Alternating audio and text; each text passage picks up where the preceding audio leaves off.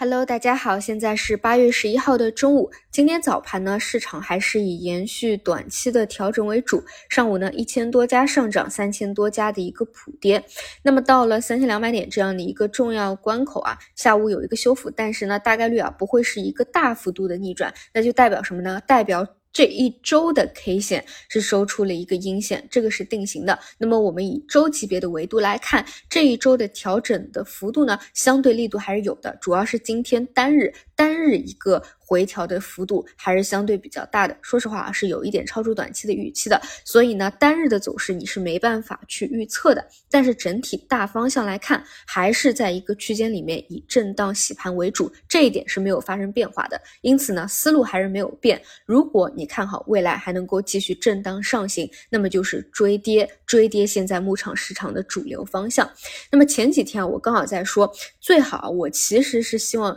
证券板块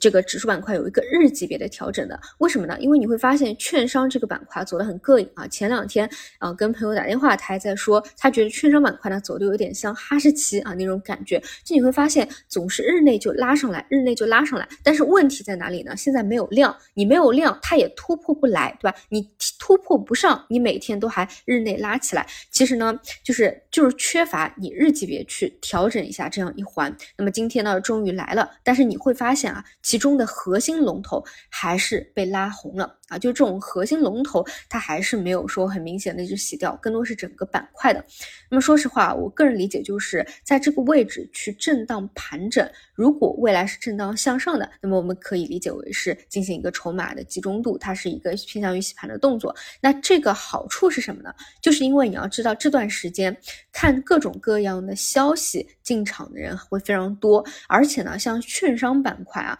就是跟很多这种。比较经典的主流板块一样，就是里面埋伏的人啊，埋伏的人实在是太多了。那这种拉升起来呢，你看一下券商 ETF 整个板块净流入、净流出、赎回的这个份额，你就知道了。其实拉涨上去，前段时间的抛压是比较重的。那如果说能在这个位置进行一段时间啊，就幅度呃，就是时间不要过短，也不要过长的一个清洗。能够把短线资金和浮筹洗掉，那么未来如果能够继续震荡拉升的话，其实它的抛压会更加轻一些。这也是内部嗯不同板块去拉涨不同龙头当当中的一个意义。所以我个人是这样去理解它的，嗯，就是也不会觉得整个市场本身对于震荡向上的一个预期发生什么样的一个变化啊。另外有一点呢，我想我想我想说明啊，就是啊，大家一定要就是去自己去想一想。就是比如说今天或或者不说今天吧，我就说这周吧，这周市场的一个啊底部拉涨起来的一个调整，你在这个过程里面会不会觉得这样的调整的幅度比较大？嗯，超出心理预期，或者说自己承受不了？如果说有这样一个想法的话，就是我觉得，嗯，就是一定要想一想，在未来的过程当中怎么去接受调整。为什么我这样说啊？因为。像券商板块，你要知道已经经过了很久的调整了，以年为期的这个调整了，然后从底部起来，整个板块的指数只有十几个点到二十几个点不等。一些个股不谈啊，个股有的是炒高了，哎，这个就是纯粹情绪推动了嘛，这个都呃有的都翻倍了，这个就不讲啊，这种就是是追高没错。但是你要看整个板块的话，啊，如果是低位起来十几个点，你要知道，哪怕。把这个十几个点、二十个点的涨幅吞掉一半，它这个回调幅度其实本质上来说都是非常有限，或者说是非常之可控的。它不是一个你嗯啊你算不出来，或者说你控制不了的一个幅度的回撤。但如果说就是这样的一个低位拔地而起，涨幅还不算高的一个方向的回撤，都觉得特别大的话，就是一定要去预防一个什么问题，就是。未来啊，我们说你总有一天，对吧？虽然现在不在，但总有一天，这个市场它是要熊转牛的，它不会永远都是在深度熊市里的，总有一天真的会活跃起来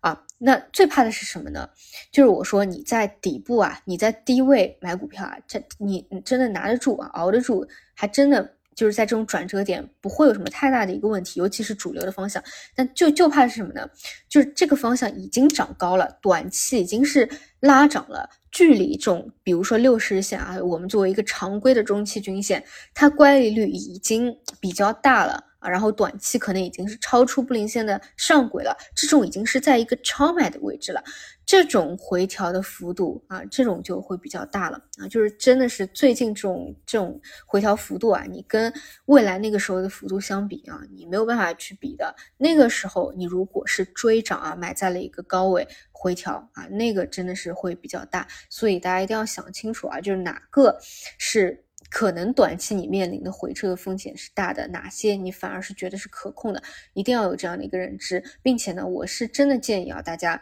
有空的话一定要去复盘一下过去啊，就是无论是板块也好啊，像今年有很多例子嘛，像这个上半年的 CPO 啊、机器人啊，还有什么，还有一些中特估啊。啊，这种大幅拉涨以后，他们后续的这个回调的一个情况，还有过去啊几轮比较大型的或者中型的那种大型的这种牛市或者小牛市的上升趋势，他们途中的一个调整。哎，这个波动会更加的汹涌啊！就是可能，如果没有足够的利润垫或者呃底部筹码的话，是难以去立马招架下来的。包括去复盘一下二零年那个时候年初那个疫情啊带来空间上的两个底部的一个这种空间上的幅度，你就会知道现在这种周级别的调整啊啊，它确实是。我觉得是非常之可控的吧，啊，那么既然这些东西是可控的，呃，就是对我个人而言啊，肯定是不会有什么惊慌的，只是一个时间问题而已，嗯，当然希望大家都能够去，能够去就是应对这个吧，觉得。觉得不是什么太大的一个波动啊，因为因为这种你放到未来去看或者过去去看都不算是什么很明显的一个一个调整了。嗯，那么那么再说回短期吧，短期呢达到了这个又一个支撑位啊，那么后续呢可能会有一个修复，但是我个人理解啊，就是哪怕有修复，整体基调不变啊，就是还是以震荡盘整为主的这个基调不变，你只有未来量能释放出来了。